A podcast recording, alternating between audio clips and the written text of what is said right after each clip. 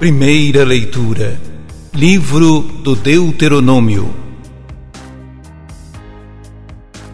Moisés falou ao povo, dizendo: Tu és um povo consagrado ao Senhor teu Deus. O Senhor teu Deus te escolheu dentre todos os povos da terra, para seres o seu povo preferido.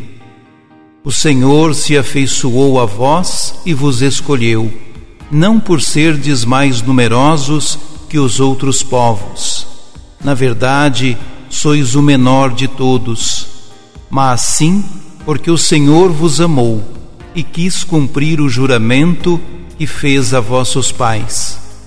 Foi por isso que o Senhor vos fez sair com mão poderosa e vos resgatou da casa da escravidão, das mãos do Faraó, rei do Egito. Saberá, pois, que o Senhor teu Deus é o único Deus, um Deus fiel, que guarda a aliança e a misericórdia até mil gerações, para aqueles que o amam e observam seus mandamentos. Mas castiga diretamente aquele que o odeia fazendo-o perecer, e não o deixa esperar, mas dá-lhe imediatamente o castigo merecido. Guarda, pois, os mandamentos, as leis e os decretos que hoje te prescrevo, pondo-os em prática.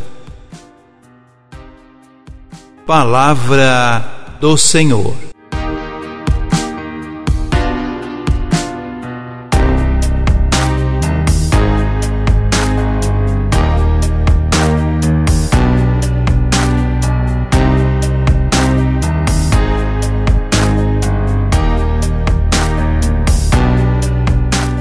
Dizer que Israel é um povo consagrado ao Senhor significa dizer que Israel é um povo santo, separado, reservado para o serviço de Yahvé.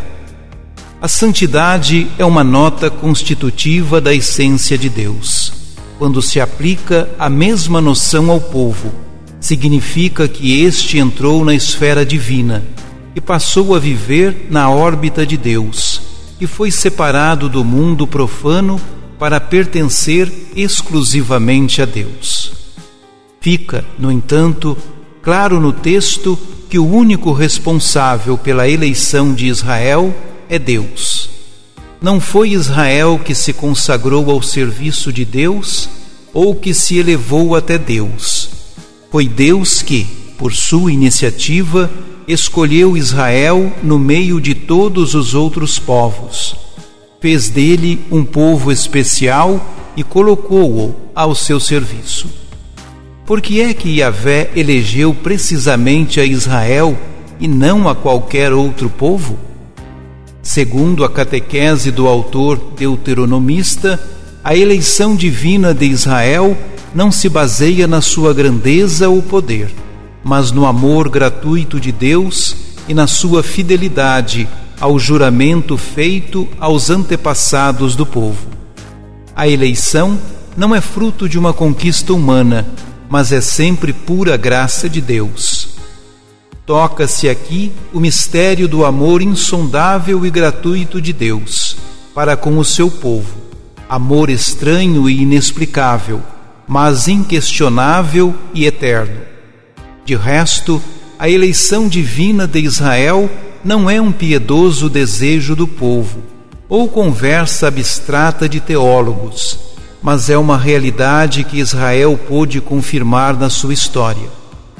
A libertação do Egito, a derrota do poder opressor do Faraó, a fuga do povo oprimido para a segurança libertadora do deserto confirmam a eleição de Israel e o amor de Deus pelo seu povo. Qual deve ser a resposta de Israel ao amor de Deus? Antes de mais, Israel deve reconhecer que Yahvé é que é Deus. Israel é convidado a prescindir de outros deuses, de outras referências e a construir toda a sua existência à volta de Yahvé, do seu amor e da sua bondade. Depois, a resposta do povo ao amor de Deus deve traduzir-se na observância dos mandamentos, leis e preceitos que Yahvé propõe ao seu povo. Os mandamentos são os sinais que permitem a Israel manter-se em comunhão com Deus, como povo santo, consagrado ao Senhor.